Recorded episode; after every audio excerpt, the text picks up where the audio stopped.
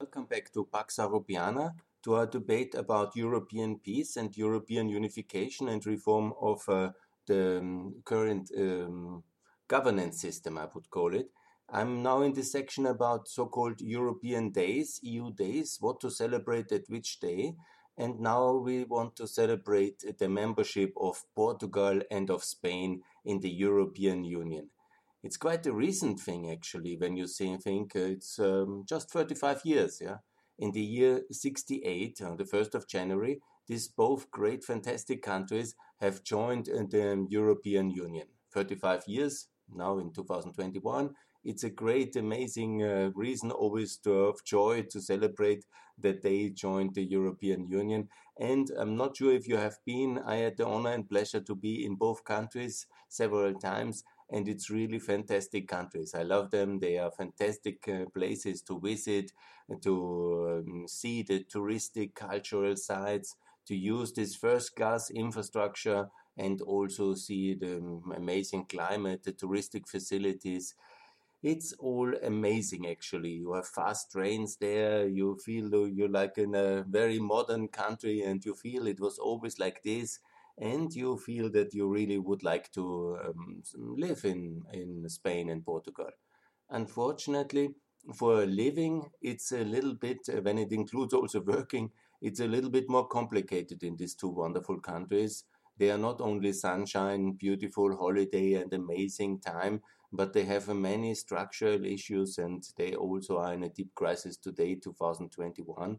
Now, when Portugal is holding the EU presidency and Spain is always going to G20 meetings and is always asking to be in the G7 in a sense.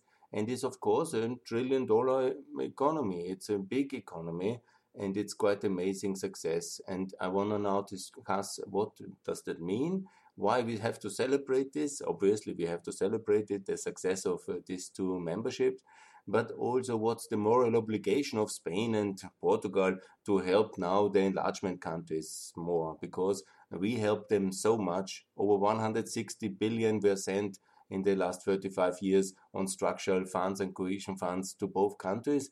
And also now with this SURE funds, even much more is going in the double digit billions when the final count is made, will be sent uh, to help these countries uh, to go through this crisis. And that's all justified and it's fine.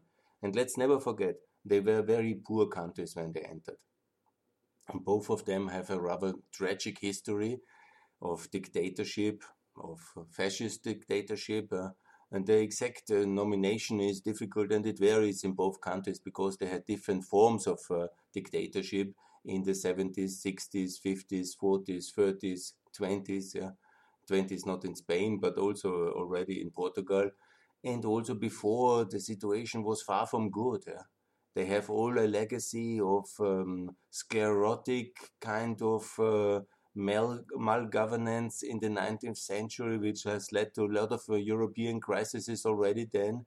And their exploitative uh, regimes of uh, um, especially America, Africa, so also in Asia, they have um, done a very uh, doubtful contribution uh, in the 19th century to uh, misery. In they could somehow sustain their very sclerotic regimes with exploiting poor people in America and in Africa and uh, from Morocco to so many places, hard to make the full head count of their colonial empires from Mongolia, um, Angola to Mozambique uh, to obviously Brazil and so on and so on. Gradually, all this can became independent, but in the case of um, Portugal, actually, it was quite late, and it took the fall of the Portuguese dictatorship uh, for uh, the um, uh, the uh, colonial countries, Angola and others, uh, to be independent. It's quite shocking. And actually, their sclerotic regimes have also led to a lot of crises for the Western world because their regimes broke down. Obviously, they, on the other side, these were then Soviet proxies.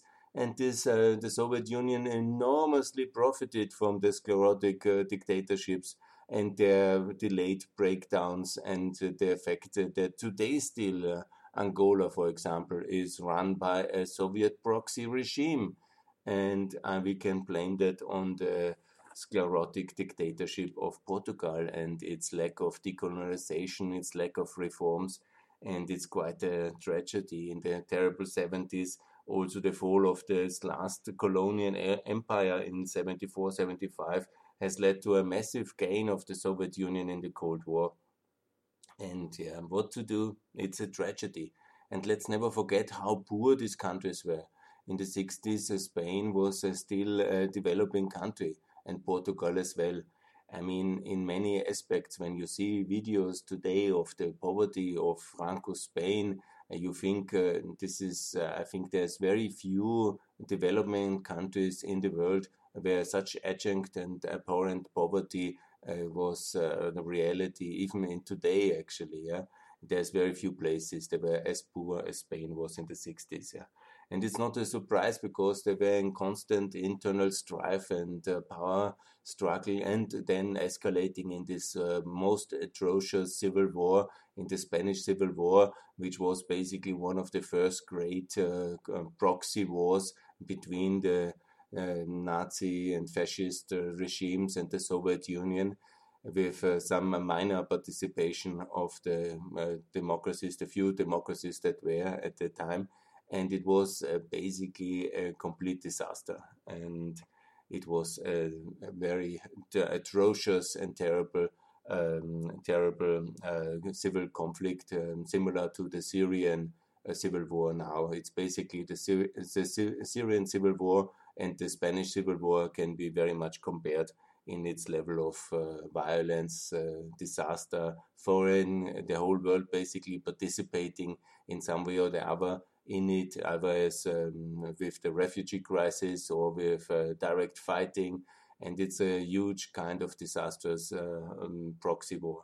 And this was the uh, Spanish situation. Portugal kept more or less out of it, but was supporting partly the Franco side because it was a similar kind even when you know you can go also always in the in the variations of dictatorships what kind of dictatorships there really were. But it uh, when you see it what i want to discuss now how wonderful it is that they are in the european union yeah? It uh, hardly matters today. But it matters for understanding that they are rather new countries and they um, that the success of eu integration of these countries is really enormous. They have both tripled their GDP, I mean, some um, tripled maybe before the financial crisis, where Spain has an unprecedented boom actually in property, in wealth, in uh, progress. It was all in infrastructure supported by the EU, supported by the euro. That was, of course, even higher. Now, the last decade, I think, for both countries was very difficult. Yeah. Why? Because they're rather fragile political systems, uh, because they are rather new democracies. Of course, you know, now everybody sees uh, Spain as a normal EU member country and it's fantastic, and but uh, see that this is a rather new democracy. It's a rather complicated political system, and they have um, then still are very young in their democratic development, in their, in their economic development. Yeah and they were in such a, a disaster still in the 70s. Yeah. And then gradually, only with a lot of help from the European Union and NATO allies, they were um, Spain could then join NATO, have a friendship treaty signed with uh, uh, with um, the America in 76, uh, then going into NATO membership in 82 and then after there was still a coup attempt uh, so it was very rocky start everything and it's quite a new democracy in that sense. And uh, we have to have patience, support, yeah, and also um, be thankful that it actually worked, yeah, because this kind of Cold War compromises, which were necessary in Southern Europe, I made one podcast already about it. Uh, in Portugal, uh, already NATO member in 49, Greece and Turkey to be in NATO 52, and then uh, gradually this kind of how can I say, Spain, for example, didn't get into OECD until 58. Yeah? Spain can in many ways be compared in geostrategic sense to Yugoslavia because Yugoslavia was 52 basically breaking away from the Soviet Union and then being basically so dependent on foreign aid that it turned to, out to be a, um, a socialist client state yeah, of America in some ways, even when Tito would have not said it like this, I'm sure, and many in Yugoslavia wouldn't, or in, now in the Balkans wouldn't see it like this. But in geostrategic terms, Yugoslavia was a bizarre mix of a socialist dictatorship, which is an American client state depending on American funding. And that's from 52 onwards, yeah, because 48 is split with Stalin.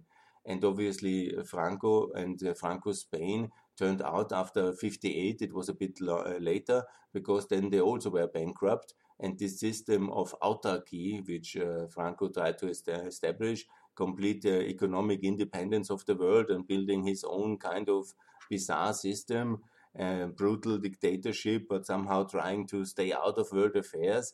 And that broke down in 58 uh, fiscally. And then he had to join, uh, he turned also he was not allowed because of his dodgy past and the crimes of the civil war. He was never allowed, like Portugal or Greece, to join NATO, uh, but he was basically a pariah, but a fascist uh, client state of America. Um, Borrell, uh, our foreign uh, security um, is never has never, and many of the generation have never forgiven uh, the Americans for that. But what was the alternative? It was the Cold War Cold War compromises are always hard to justify and very really complicated and painful. There was no love lost for this dictator in America and in the free world. And it was also the reason not in NATO and not in the EU. And, um, and you know, it was complicated, but it was necessary for st- strategic reason. And so it was done. And there was then also some liberalization, some opening, calling it the um, Spanish economic miracle is possible a bit uh, um, has to be understood in the context of uh, this complete uh, disastrous economic result until 58, which Franco and the destruction of the civil war has resulted in. And then obviously there was good growth rates from basically point zero and uh, then it has been uh, decently the 70s again obviously like for everybody in the west uh, very complicated because of uh, the um, the conflicts and the rise of the Soviet Union and the terrible 70s. And then uh, there was uh, finally the death of Franco, then democratization, complicated as it was, and then the EU membership. And from that moment, really, Spain and the rest of the world as well, the free world, really moved on forwards in an unprecedented manner. And both countries really have, not only from the um, huge subsidies which Northern Europe transferred to them, but also from the um, political regulatory stability and framework, the huge opportunities. Spain is now one of the biggest car producer in the world. Is uh, really has uh, the first time in its in history, in a way, industrialized and became a real manufacturing hub, and has really transformed amazingly. And that's something to celebrate on the 1st of January. We should always celebrate this kind of uh, um, magic uh, magic is a you know because then I will be accused of being magically pro market. I am actually actually yeah, but the magic of the internal market, the freedom, uh, the security, the rights, uh, the whole benefits of being in the European Union and secured by NATO. That was suddenly possible also for these two great nations with their great history in, uh, in the past, but with their very complicated history in the 19th and early 20th century.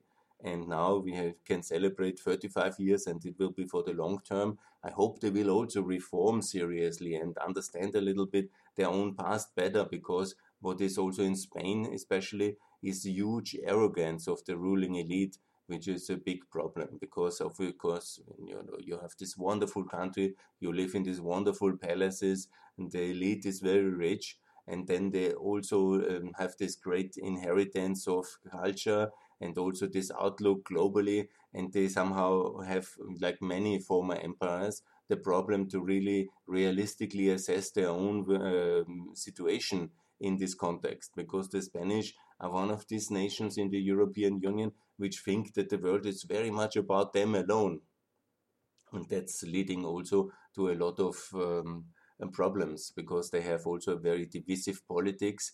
they really think that uh, socialism is the way or that Franco was not so bad. Yeah, there is really major problems in Spain politically to this point. Yeah. It's not a coincidence that they just have now these uh, left-wing governments, and the thing they did was uh, the reburial of Franco. so these issues are still so open, the wounds are still so fresh, the civil war history uh, is still so present, and that's very divisive, obviously. And then also this kind of um, I don't know why it's so Spanish. This kind of um, very divisive ideological economic policies, which you see again in the rise of extreme right and extreme left wing parties to prominence. It's that's I really have no explanation why that is uh, so so so extreme in in Spain maybe because also these class differences and this inherited kind of uh, nobility um, and um, kind of injustice in the past. I don't know exactly what is the, reason for this uh, massive uh, ideological split in uh, in economics as well, because uh, I obviously think in the in the um, recent history we had really huge uh, progress, especially in the phase in the 90s and in the early 2000s when Aznar and Rato, and they have really reformed the economy quite reasonable according to European standards. That was really excellent, and the unemployment first time fell to some normal European levels. It was unprecedented because Spain always has this huge youth unemployment, this huge unemployment uh, with 25% reaching or half of the youth unemployed according to the official figures and you always wonder what is going on in that beautiful country.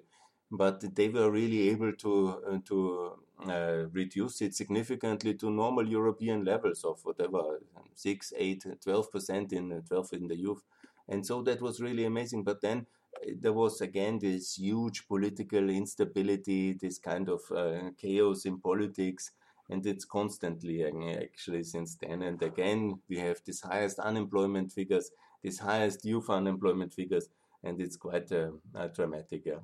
So, yeah, that's more or less um, something Spain in general and Portugal uh, to celebrate. But there are some things I would like to mention to my Spanish and Portuguese friends and all their friends as well that are not in uh, not okay. Yeah.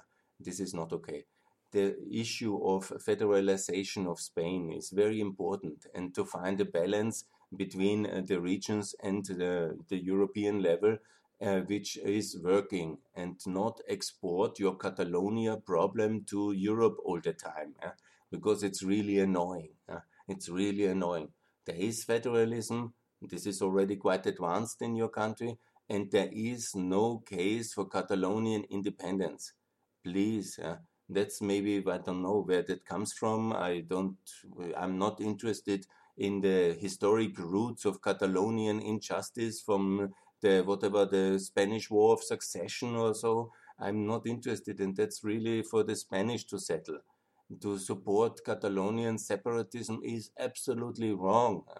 The settlement of such issues inside the advanced economy and in one, inside the EU and NATO must be to find a new federal consensus and also to be strict towards uh, violent extremism. There is no case for Catalonian independence. Point. This is uh, whatever it is, uh, secessionism. If it's extreme, if it's violent, it must be held accountable by the rule of law. But no, there is no case for Catalonian independence.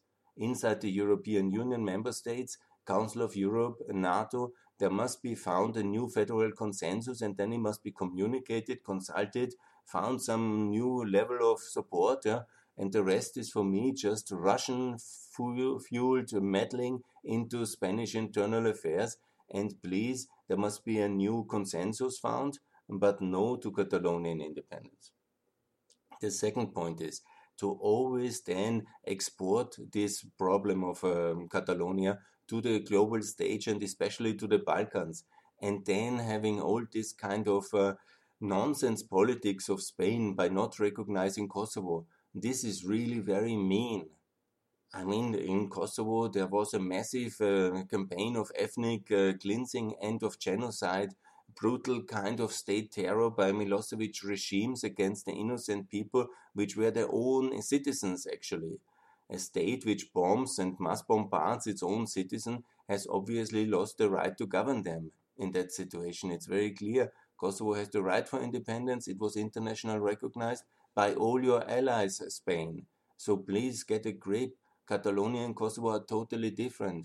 The Catalonians live in freedom in EU situation since 86, yeah, and they are also in the member a member of the Council of Europe. They have all the rights of minority language federalism, and if there is some um, readjustment necessary in the budgetary system, in the tax system, in the education system, in the political representation. So find a way, find a way, negotiate it, find a new compromise, avoid centralism that's anyhow wrong, and make sure that uh, this is uh, decently done. Respect for minority rights also for Spanish and other speakers inside Catalonia, a decent EU conform level of settlement but please uh, don't export it and don't block Kosovo for that. Yeah, Kosovo must be recognized by Spain. Portugal did it. Uh, Portugal.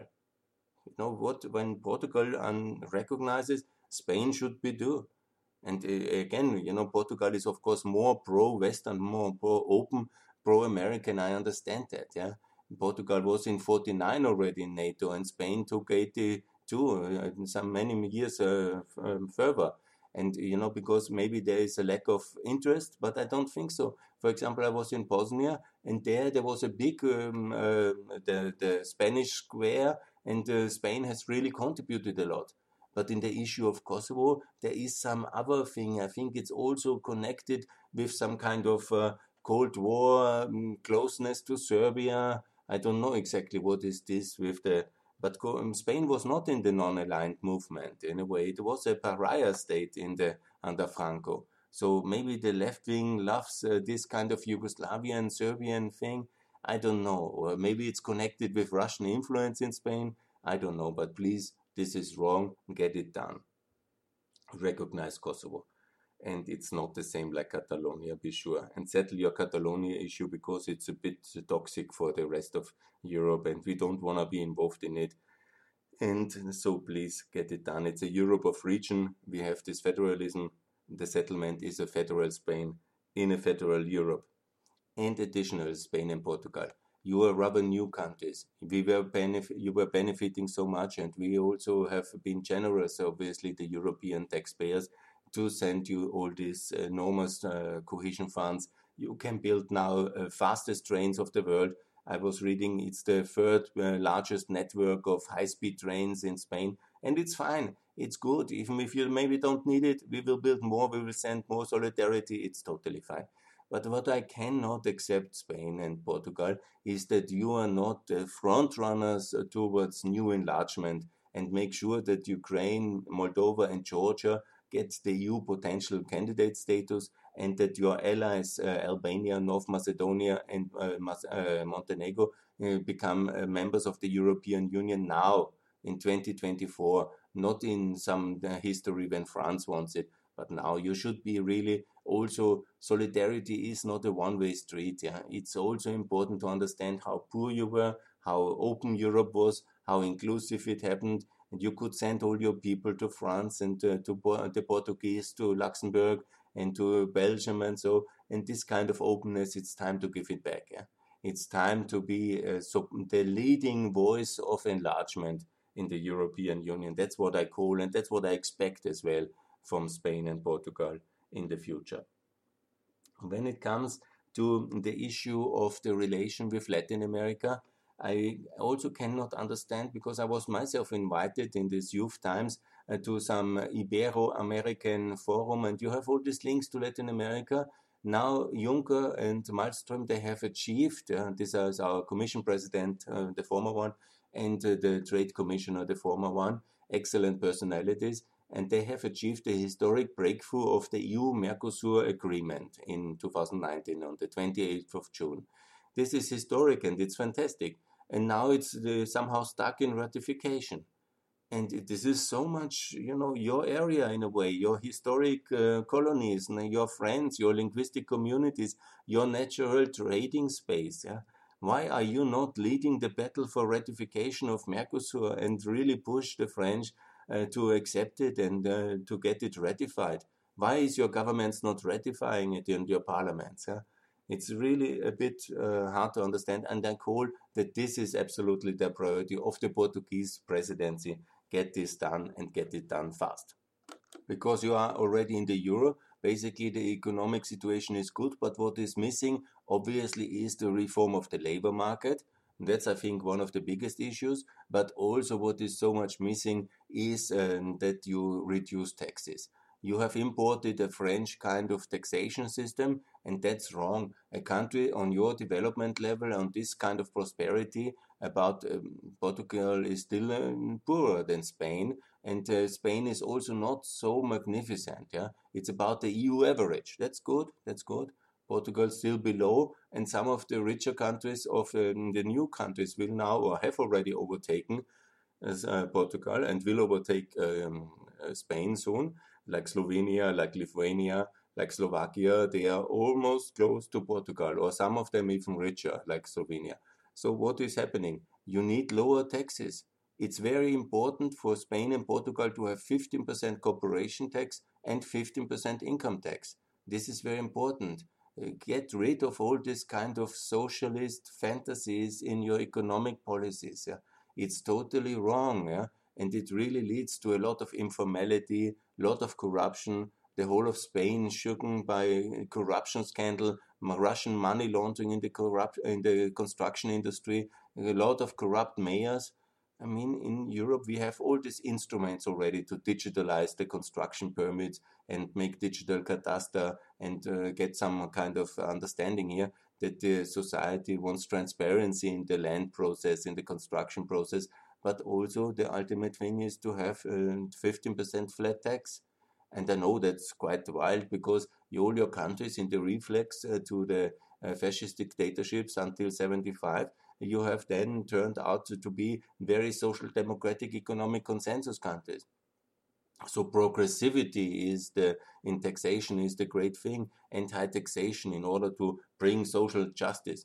But that's totally wrong. It's totally not working. Yeah? It creates a lot of inequality and it feeds the corruption, which is unfortunately undermining your political system. So it's very important to have 15% uh, flat tax, 15% corporation tax, 15% one level of um, income tax. And then, if you want to really have um, justice and a better market for the property, and because there is so much people living there which have not income uh, tax and not corporation tax, but basically they have property there, so you have to raise the property tax. yeah, absolutely. It's quite logical because you have such a boom of property anyhow and you know you can make it a little bit property tax is quite easy to adjust for living when you really live there the whole year you make it cheaper but for the people who have only holiday properties uh, that must be more expensive obviously because it's a luxury anyhow and so it's quite logical that the tax system is one of the uh, fundamental problems of the uh, Portuguese and of the Spanish economy. Good. That's more or less what I wanted to say um, for this beautiful celebration of uh, Spain and Portugal, wonderful countries, celebrate every 1st of January this accession. It's really an enormous success, but it doesn't mean that we have to stop reforming, and it doesn't uh, mean that you have to stop enlargement, and it doesn't mean that you have not to fight for uh, your friends in Latin America with which you have so much in, in common culturally, linguistically, historically, you know, and you did a lot of wrong to them. Don't forget that. Yeah? You did a lot of wrong to America and to Africa and to Asia. So please, you should be the first one to um, apologize and the first one also to get the African trade deal, the Mercosur trade deal now ratified, and also the Indonesian trade deal, and to get the ASEAN trade deal and the Indian trade deal. Please, that should be your man. That's so logical. It will make your countries rich and you will benefit again. It will make them rich. It's good for the whole of Europe. So please lead the debate on free trade agreements and get Mercosur ratified. Good. Spain and Portugal, congratulations, welcome, and let's celebrate every 1st of January this membership and for many happy 1st of January's united and together. Thanks a lot.